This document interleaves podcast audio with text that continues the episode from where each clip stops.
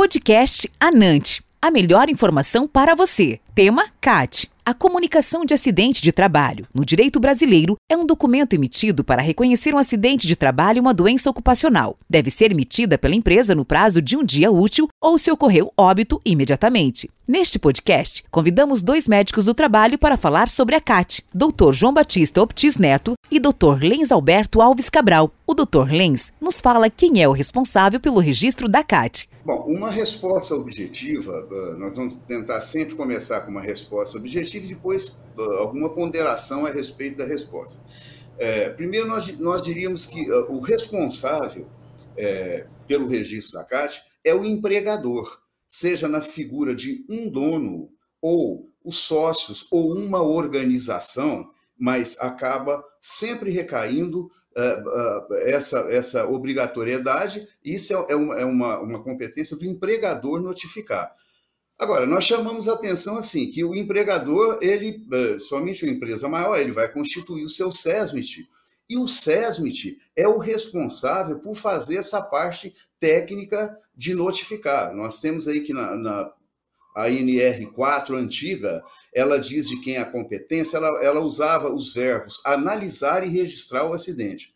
Atualmente, agora, ela se refere, ela usa os verbos conduzir e acompanhar as investigações do acidente. Mas seja um ou outro, ela sempre remete ao SESMIT como aquele responsável por notificar os acidentes. Agora, como nós estamos dirigindo a médico do trabalho, ele não vai ficar de fora. A nossa NR7, desde a antiga até agora, nos quadros 1 e 2, ele diz que, eh, quando alteração, o registro da CAT caberá, antigamente, a NR7 dizia médico coordenador ou encarregado, que agora não existe mais, o coordenador, e atualmente ele diz que caberá à organização quer dizer, transferiu a responsabilidade para a organização, mas no final da frase ele diz: após informada pelo médico responsável pelo PCMSO. Ou seja, é, vamos dizer assim, é um ping-pong, bateu a bolinha no empregador e voltou para o médico de novo.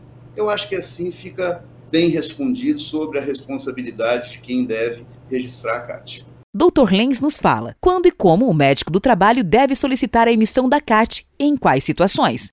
É, quando nós dizemos assim, quando ele estiver convencido do nexo causal positivo, seja acidente do trabalho, doença ocupacional, essa seria a resposta é, correta, né? Ou seja, ele está convencido, ele emite, ele emite a CAT. Eu não vou nessa pergunta me estender muito, não, porque eu acho que nós vamos discutir isso um pouquinho melhor lá na frente, né?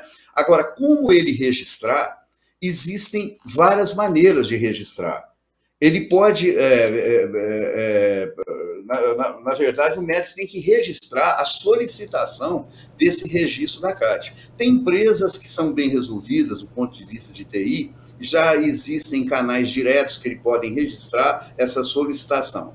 É, Para aquelas que não existem, usa ainda o prontuário de papel, ou mesmo prontuário eletrônico, mas de baixa, de não tão boa qualidade, ele deve registrar isso em prontuário médico, solicitando uh, o, o registro da, da, abertura de CAT. Eu acho que nós vamos poder falar mais detalhes sobre o que nós chamamos de padrão operacional em respostas mais posteriores. Doutor João nos responde se a parte médica da CAT pode ser preenchida com informações do atestado médico do atendimento de urgência e emergência. Sim, pode, na verdade deve, em algumas situações, principalmente naqueles casos de acidente de trabalho típico, que o trabalhador ele sofre o acidente e é levado até um hospital para sofrer um atendimento, para ele poder, é, vamos dizer assim, ser atendido do ponto de vista assistencial daquela lesão que ele sofreu. Nestes casos, geralmente o médico que atendeu ele na urgência e na emergência vai emitir um atestado onde vai constar o CID, né, qual que é a lesão que ocorreu, vai constar o local do atendimento, o horário, é, o tempo de afastamento, caso seja necessário o afastamento, e a empresa ela pode transcrever essas informações desse atestado naquela parte médica da CAT. É, essa é uma questão bem importante porque gera alguma polêmica, a legislação ela permite que seja feito dessa forma. Então existe uma ideia, às vezes errada, que só o médico do trabalho pode preencher aquela parte da CAT, ou que de repente você tenha que fazer o preenchimento da parte administrativa e essa parte médica tem que ser levado posteriormente para esse médico que atendeu na urgência às vezes ele é plantonista, ele vai estar no hospital novamente na outra semana. Só a questão do tempo aí, que a gente vai falar mais à frente, é você já perdeu às vezes uma semana, 15 dias para fazer a emissão.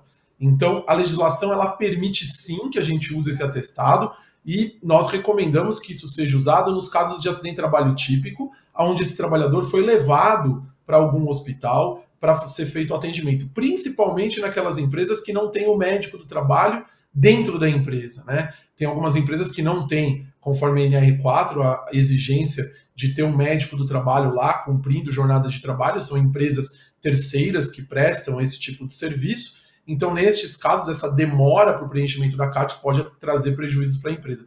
Então, a empresa sim está autorizada a utilizar esses atestados da urgência e emergência para fazer o preenchimento daquela parte médica. A única coisa aqui, para finalizar, para a gente lembrar sempre que este atestado que foi utilizado, ele deve ser guardado. Por quê? Porque posteriormente pode ser cobrado para que se demonstre de onde saíram aquelas informações. E a legislação fala, inclusive, isso, que você pode transcrever as informações desse atestado de urgência e emergência naquela parte médica da CAT guardar o atestado para que posteriormente você prove da onde saíram aquelas informações. É importante saber quais as evidências o médico do trabalho deve se basear para solicitar a emissão da CAT no acidente típico e na doença ocupacional. E o Dr. Lenz nos explica. É, bom, tem uh, local, nós temos colegas médicos de trabalho no Brasil que ele investiga um, um, acidente por inteiro, uma cidade, às vezes o serviço está implantando o serviço de segurança, enfim. Mas nós temos que basear em, também em serviços maiores, né? E pensar que o médico do trabalho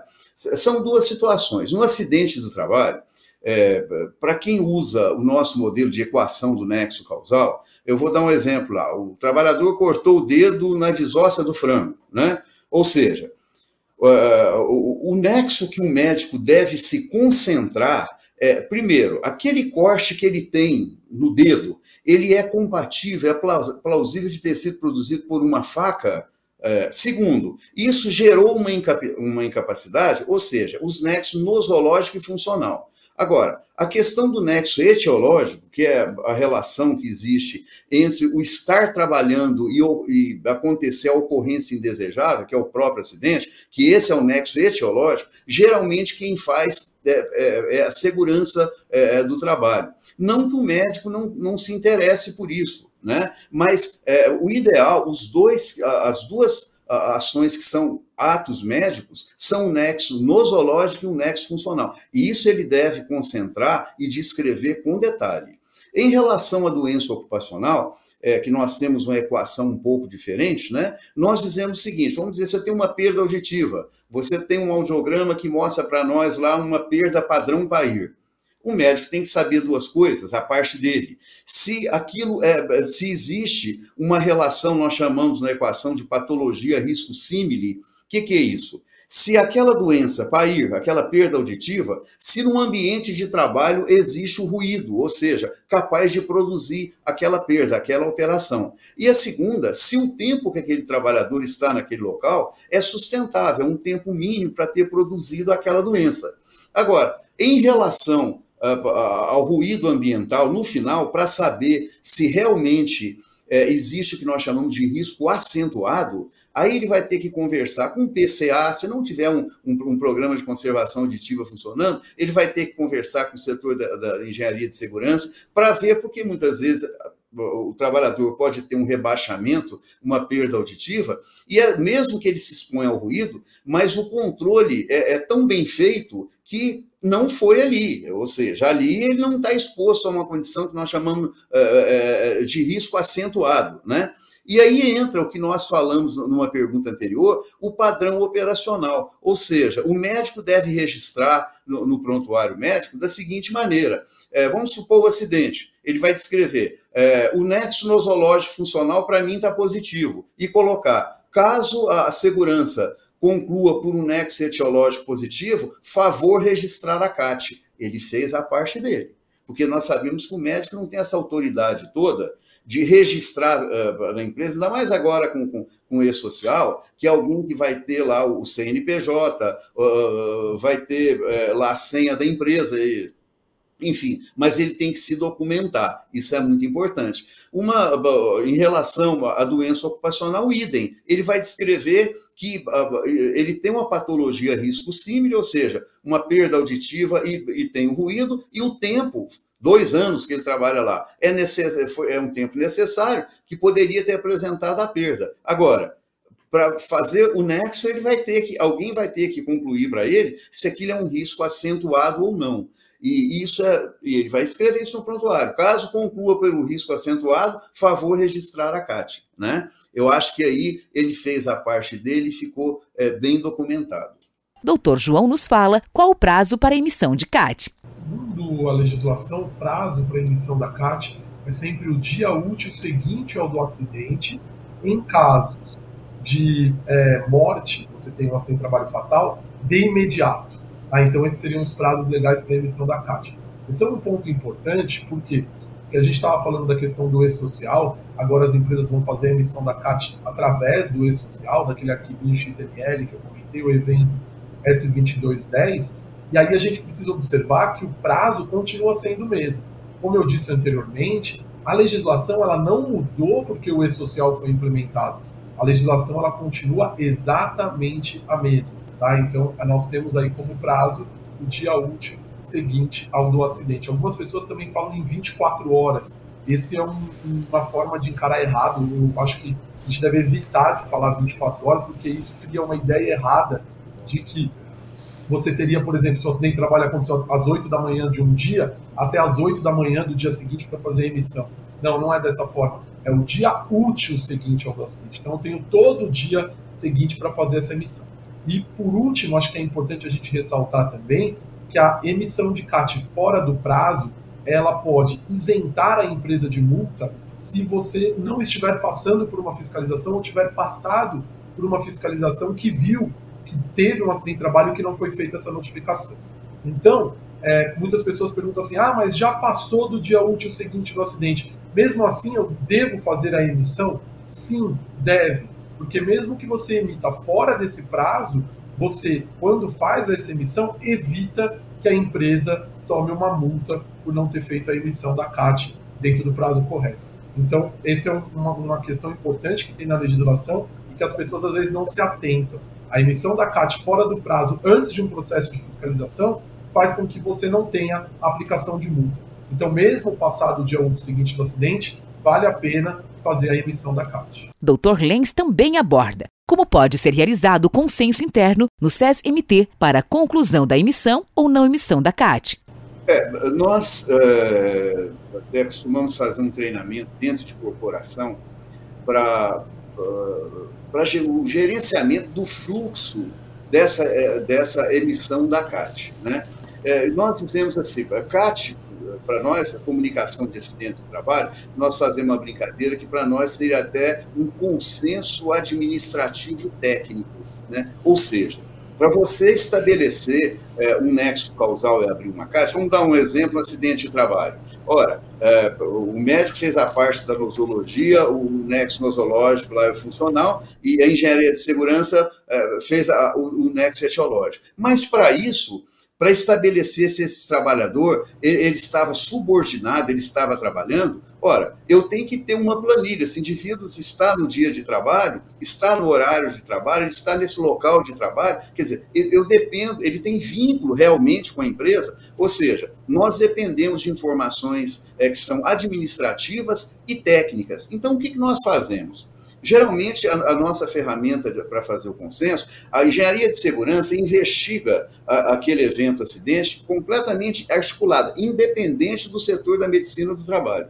E a medicina do trabalho investiga completamente independente da engenharia de segurança. Depois tem uma terceira pessoa dentro da empresa que faz o consenso. Geralmente, esse consenso nós começamos estabelecendo por aqueles escolhendo profissionais uh, mais treinados, mais experientes. Mas nós sugerimos que, com o tempo, a cada seis meses, esse consenso rode entre ele seja é, permutado entre médico, médicos do trabalho, é, engenheiro de segurança da, da empresa, técnico de segurança, é, enfim, enfermeiro do, do trabalho, para que todo mundo passe pelo consenso. Além de, de, de, de fazer uma, algo democrático, quem passa pelo consenso ganha, ganha uma grande experiência no assunto e a empresa tende a errar muito menos nas conclusões do, do, do, do seu uh, acidente do trabalho. Essa é uma ferramenta que nós usamos, aplicando nas nossas empresas aí com, com clientes e que tem trazido muito bom resultado para a gente. Geralmente a gente faz isso com anuência de todos os setores, o SESC, o setor de gestão, é, o jurídico, o setor de benefícios, enfim, é, é algo assim que tem dado muito bom resultado para a gente e fica como sugestão. Doutor João nos explica quando emitir a CAT de reabertura e de comunicação de óbito. É, na verdade, a gente tem três tipos de CAT, né? a chamada CAT inicial, a CAT de reabertura e a CAT de comunicação de óbito. Ah, existe muita dúvida sobre quando emitir cada uma delas.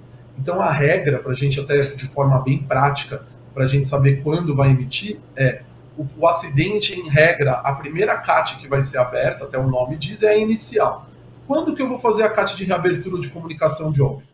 A CAT de reabertura, a legislação diz que ela deve ser emitida quando aquele acidente que aconteceu lá atrás, o trabalhador teve um agravamento em razão do acidente de trabalho. Então ele teve um acidente de trabalho, teve um tratamento e aí no decorrer do tempo isso se agravou e ele precisou de um novo benefício previdenciário. Aí eu vou ter que fazer uma reabertura da comunicação de acidente de trabalho. Então, um exemplo, ele teve lá uma lesão no ombro, eu reconheci aquilo como um acidente de trabalho, fiz a emissão da CAT inicial, e aí, posteriormente, ele ficou afastado no INSS, retornou ao trabalho, está trabalhando novamente, e aí, posteriormente, ele vai precisar se afastar por um tratamento que ele vai ter que fazer uma cirurgia em razão daquela lesão ocasionada pelo acidente de trabalho. Aí eu vou fazer o quê? Se ele tiver um afastamento superior a 15 dias, que eu vou ter que encaminhar ele para um benefício previdenciário, aí eu vou ter que fazer a emissão de uma CAT de reabertura. Tá? Então a regra é: a primeira CAT é inicial, reabertura, quando ocorrer um agravamento daquela lesão que foi reconhecida como acidente de trabalho, tá? E necessariamente ter afastamento previdenciário. Se ele for só fazer um tratamento ou ficar afastado por menos de 15 dias, não há necessidade de abrir a CAT, de emitir a CAT de reabertura. Isso é o que está previsto na legislação previdenciária. É sempre bom a gente lembrar que a regulamentação para a emissão da comunicação de acidente de trabalho está na legislação previdenciária. E a CAT de comunicação de óbito? A comunicação de óbito é quando ele sofreu um acidente e posteriormente ele foi a óbito em razão daquele acidente que ele sofreu. Então eu fiz uma CAT inicial, passaram-se alguns meses e ele morreu, foi a óbito, em razão daquele acidente. A causa mortes tem que ser relacionada ao acidente. Aí eu faço um chamada CAT de comunicação de óbito. Por quê? Porque neste caso, a pensão, se ele tiver dependentes, a pensão por morte que vai ser paga para esse dependente, ela é de natureza acidentária, ela inclusive tem um cálculo diferenciado. Então aí eu faria a CAT de comunicação de óbito. E se ele morrer de imediato? Então vamos dizer, ele estava lá trabalhando na construção civil e caiu, teve um acidente de trabalho fatal e morreu de imediato. Eu faço CAT de comunicação de óbito? Não. Neste caso, a CAT que deve ser emitida é a CAT inicial. Então a regra é que eu só vou fazer CAT de reabertura e de comunicação de óbito se eu já fiz a emissão de uma CAT inicial.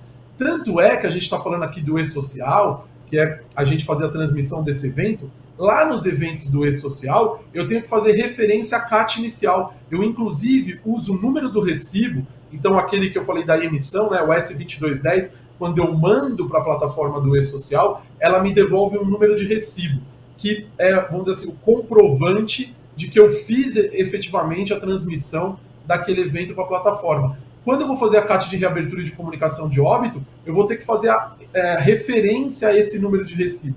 Então eu posso dizer que é impossível a gente emitir uma CAT de reabertura e de comunicação de óbito sem antes ter feito a emissão de uma CAT inicial. Esses são pontos importantes que às vezes os médicos do trabalho eles ficam com uma certa dúvida quando emitir cada CAT. E a de reabertura para mim é a principal que gera dúvidas, porque muitas vezes acha assim: "Ah, gravou a doença, eu já tenho que fazer a CAT de reabertura". A legislação não diz isso. A legislação diz que a de reabertura só vai ser emitida quando ele necessitar de um novo benefício previdenciário por um agravamento daquela condição decorrente do acidente de trabalho. E quais são as situações mais complexas na emissão da CAT, em caso de acidentes do trabalho e doença ocupacional? O Dr. Lenz nos responde. Bom, se a gente for falar realmente da, das situações complexas todas aí, né, João, nós vamos ficar até a semana que vem, porque a gente toda vez faz um treinamento aplica um no final todo mundo sai com sensação de plenitude, né? De que agora ele está pronto para qualquer situação, até aparecer o próximo evento. Quando aparece, vem uma dúvida e assim. Então, nós vamos citar alguns que são uh, dificuldades do, do, do, dia a dia. Por exemplo, uh, uma situação, uh, ausência, acidente que não tem lesão, nem distúrbio, nem incapacidade aparente, né? É, é uma situação que é complicada. Isso aqui nós temos opiniões diferentes, inclusive o próprio João, colega aqui do, desse, desse podcast, é, é, é, desse podcast e videocast também, ele pensa um pouquinho diferente, né? É, eu sei disso. Mas nós dizemos o seguinte: a lei ela diz assim que para ser acidente de trabalho nós temos três pilares. O terceiro é que tem que ter uma lesão, distúrbio ou incapacidade. Ou seja, se não tiver, é como se não fosse acidente. É como se não tivesse que registrar. Pior ainda, nos artigos mais abaixo, ele ainda, para não ficar dúvida, ele reforça. Ele diz que não é acidente do trabalho aquele que não gera incapacidade laboral. Então, quer dizer, se alguém, uh, por uma, um acidente que não gerou incapacidade, ele, ele, ele não, não registrar uma CAT, em parte, a lei ele está amparado por ela. Né? Mas nós temos na nossa equação do nexo causal,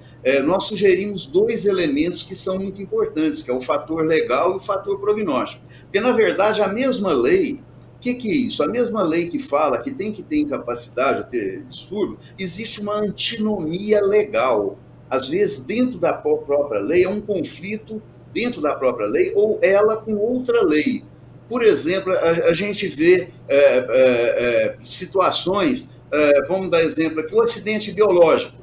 Furou o dedo com uma agulha, isso não gerou incapacidade, a lesão às vezes é imperceptível. Pior ainda, pingou sangue no olho de um profissional de saúde lá, de um, de um paciente. Esse não teve nem lesão e nem incapacidade, né? Embora a lei diz que isso não é acidente de trabalho porque não gerou incapacidade e tampouco lesão, mas nós temos a norma regulamentadora 32, que ela também está no guarda-chuva desse ordenamento jurídico é, brasileiro, né, lá pela Constituição e chegando, descendo, chegando até na portaria que instituiu todas as normas regulamentadoras, ela, ela, ela tem, merece o respeito legal também, e ela diz que mesmo que não tenha incapacidade, deve ser registrado. Ou seja, o acidente biológico também deve ser registrado. Nós temos outras situações de antinomia legal, por exemplo, exposição é, à raiva, mordedura de cão ou lambedura de mucosa, para não falar que teve, é, teve lesão, nem teve lesão.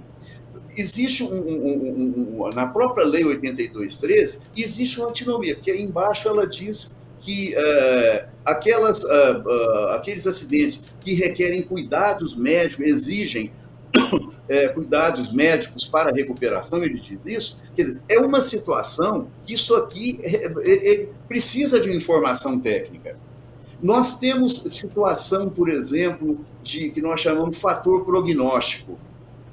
Ora, se você tem uma picada de abelha, por exemplo, de um, de um, de um paciente, é a mesma coisa para todo mundo?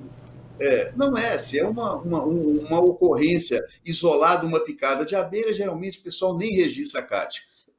Agora, se é em um paciente que já teve é, um quadro anafilático por causa de picada de abelha, eu acho que a gente deve registrar o fator prognóstico e essa é uma interpretação médica. Assim como os eventos violentos, por exemplo, né? É, ele tem tanto amparo legal, que nós temos portaria do Ministério da Saúde, que é de notificação compulsória, e pelo fator é, prognóstico, nós sabemos sequestro, estupro, isso leva a uma grande quantidade de transtorno e estresse pós-traumático, que nós chamamos até de acidente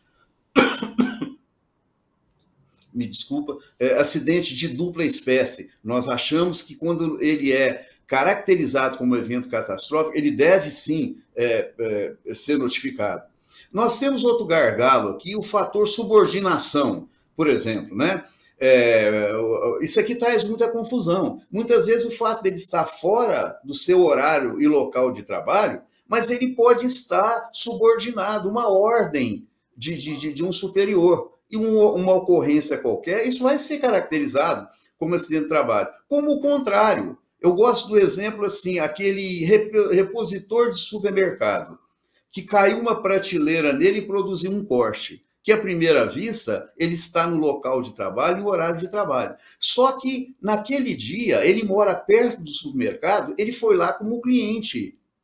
Ele está no local. Eh, muitas vezes o pessoal trabalha muito oito por seis, né, corridos, cai os dois dias da semana, o dia que cair, sábado, domingo, segunda, terça, etc. E tal e ele está no dia de folga, ele foi lá como cliente. Quer dizer, ele está no horário de trabalho dele normal, no local de trabalho, mas não existe o fator subordinação. Então, isso é algo assim fundamental para ser olhado.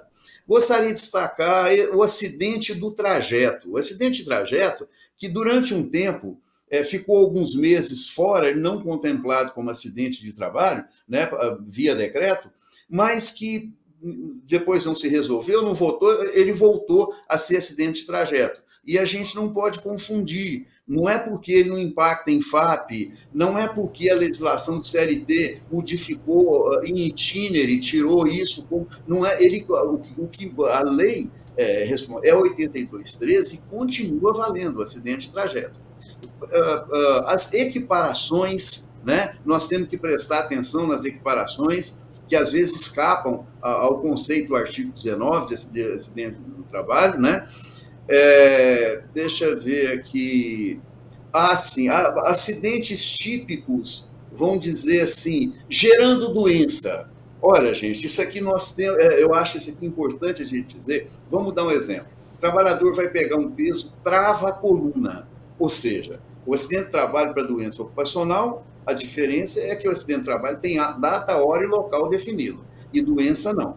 Então, ah, ele foi estava trabalhando, pegou um peso e travou a coluna. Foi içado pelos bombeiros. Não é comum, não é raro acontecer.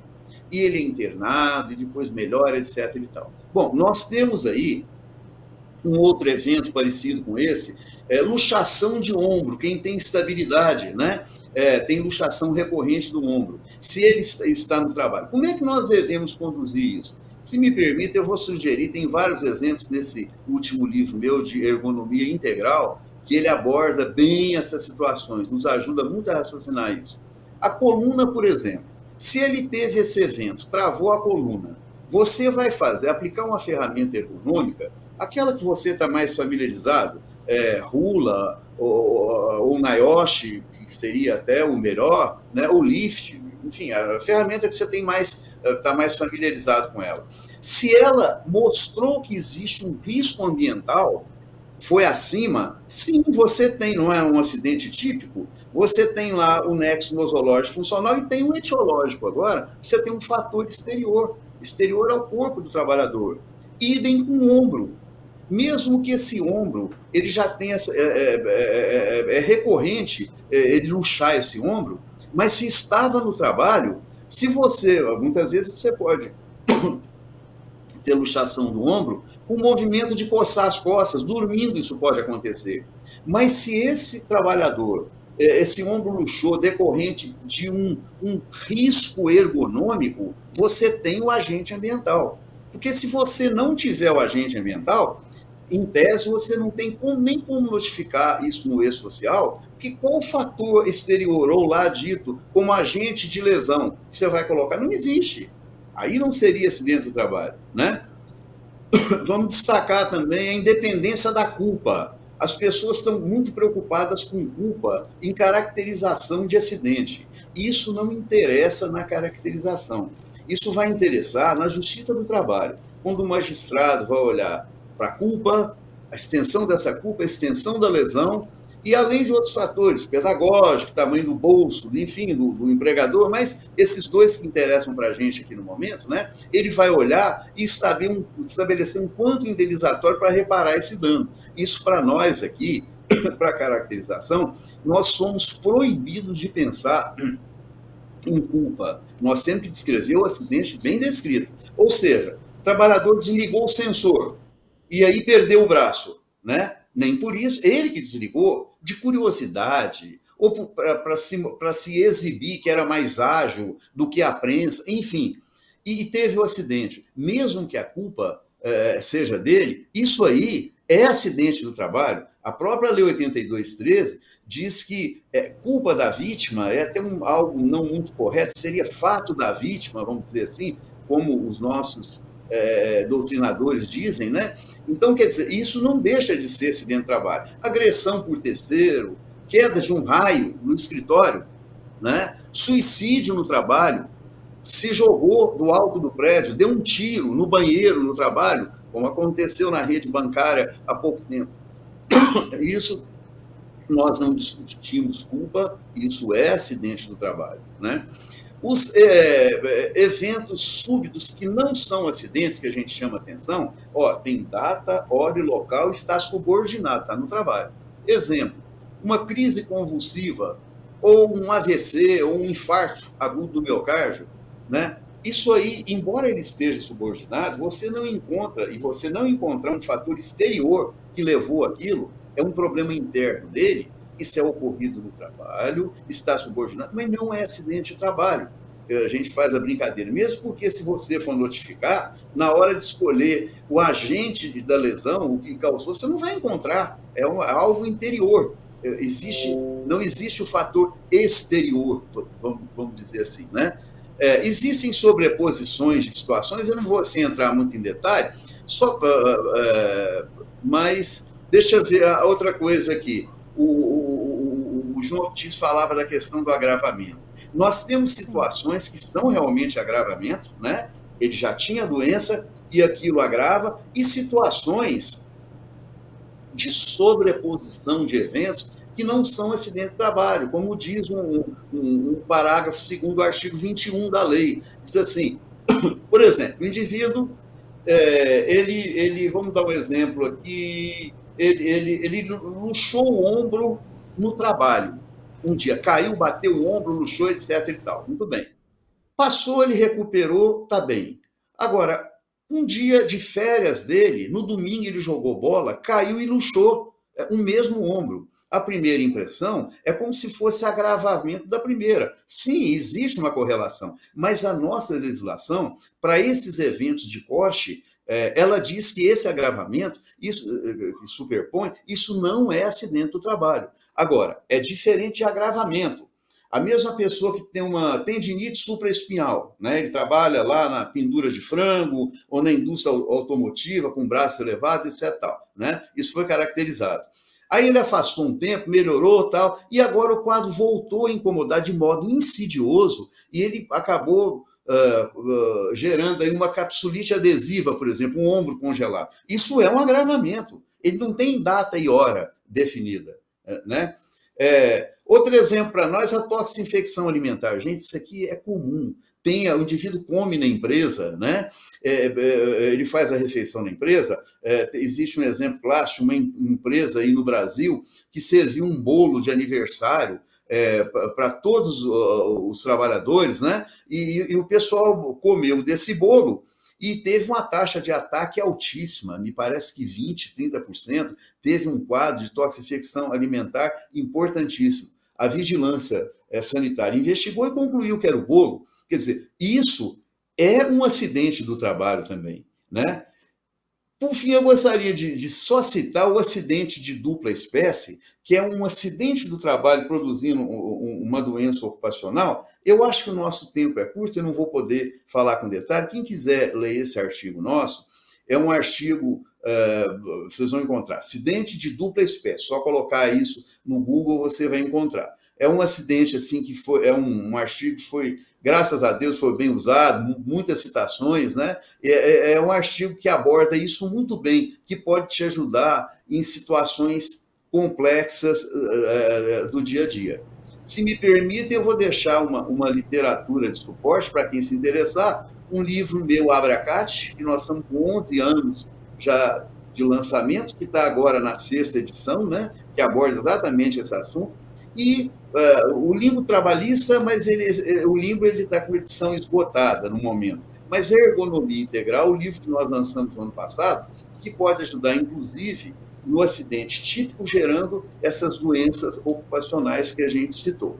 Doutor João nos fala qual a legislação é importante consultar sobre a CAT. Perfeito. É, até para a gente falar sobre a legislação, acho que o médico do trabalho ele sabe que a nossa atividade dentro das áreas médicas talvez seja a que mais é regulamentada, que mais tem dispositivos legais dizendo o que a gente tem que fazer, quando tem que fazer, de que forma fazer. Então é muito importante a gente conhecer a legislação.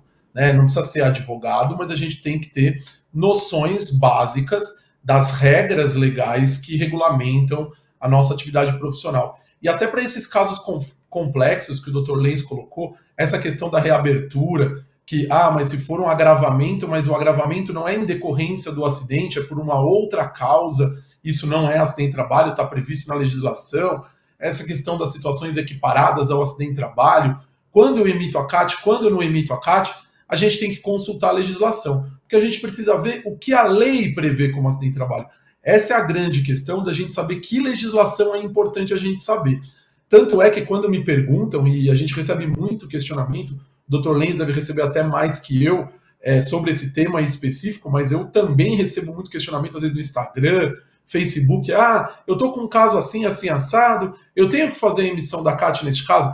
A dica, a orientação que eu sempre dou é tem que fazer o um enquadramento legal no caso concreto, ou seja, eu tenho que remeter à legislação e verificar se aquele meu caso concreto está previsto como acidente de trabalho na lei. E que lei que é essa? A principal legislação que a gente deve consultar é a Lei 8213-91, que é conhecida como Lei de Benefícios da Previdência Social.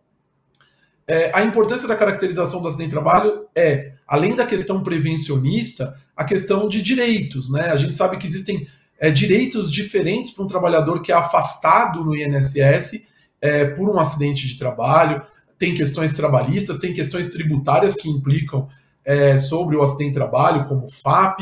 Então, eu preciso conhecer a lei. E a lei é essa, a Lei 8213-91, especificamente, se eu quiser ir só nos artigos que tratam do acidente de trabalho, o artigo 19 20, 20 da Lei 8213-91 ali a gente vai ter a definição de acidente de trabalho típico, a definição de doença profissional, doença do trabalho e o artigo 21 tratando das questões equiparadas ao acidente de trabalho. A lei 8213/91, ela remete para listas que estão previstas no decreto 3048 de 99, especificamente no anexo 2, lista A e B. Então, lei 8213/91, decreto 3048 de 99 lista A e B do anexo 2. Além disso, nós temos uma resolução do Conselho Federal de Medicina que é direcionada especificamente para o médico do trabalho, que teve uma redação alterada recentemente, que é a resolução CFM 2323 de 2022. Então, essa resolução, no seu artigo 2 diz o que o médico do trabalho deve considerar para estabelecer a relação entre uma doença e o trabalho. Então, ela também é uma fonte importante de consulta e a gente tem que conhecer essa resolução, porque ela tra trata especificamente da atividade do médico do trabalho. Além disso, para tudo aquilo que a gente falou das investigações, que o Dr. Lenz muito bem colocou, a questão de, ah, eu tenho que saber como que é, a questão da NR32, eu tenho que conhecer as normas regulamentadoras. O médico do trabalho ele tem que estar familiarizado. É claro que, na minha concepção, não preciso decorar as normas regulamentadoras, mas eu preciso ter noções de, num caso concreto, eu saber onde buscar informação. Essa que é a grande questão quando a gente está falando de legislação. Ninguém aqui quer que decore, ah, eu vou saber de cor. Não. Só que você tem que saber aonde está, para quando surge o caso concreto, você poder ir atrás da informação. E por último, falando especificamente da emissão da CAT, a gente ainda tem uma outra legislação previdenciária, que é a Instrução Normativa número 128 e a Instrução Normativa número 77 do INSS. Né? Elas tratam especificamente, em algum dos seus artigos, sobre a questão do acidente de trabalho. Eu vou dar uma dica para vocês, como que eu faço quando eu estou com essas leis, e elas têm vários artigos tratando de muitas coisas. Hoje a gente tem uma ferramenta interessante, que é o que? Você abre a legislação. A minha dica é sempre pegar a legislação no site do Planalto, tá? Porque é lá que ela vai estar tá mais atualizada e ela sofre muitas alterações ao longo do tempo. Às vezes você pega num site que é desconhecido, a pessoa não atualizou, ou tá uma versão antiga. Então pega sempre lá no site do Planalto. Você pode abrir no navegador ou baixar o PDF e dar um buscar com as chaves. Então, por exemplo, eu posso dar um buscar Instrução Normativa número 128 com comunicação de acidente de trabalho ou acidente de trabalho. E aí eu vou ver os artigos específicos que tratam deste tema. Essa é uma forma interessante da gente, na hora que está ali diante do caso concreto, poder buscar auxílio e buscar as informações sobre esses temas. Então, acho que essa basicamente são as, as principais é, regras e leis que estabelecem como definir o acidente de trabalho e como fazer a emissão da CAT quando emitir. Ah, desculpa, eu esqueci de uma coisa.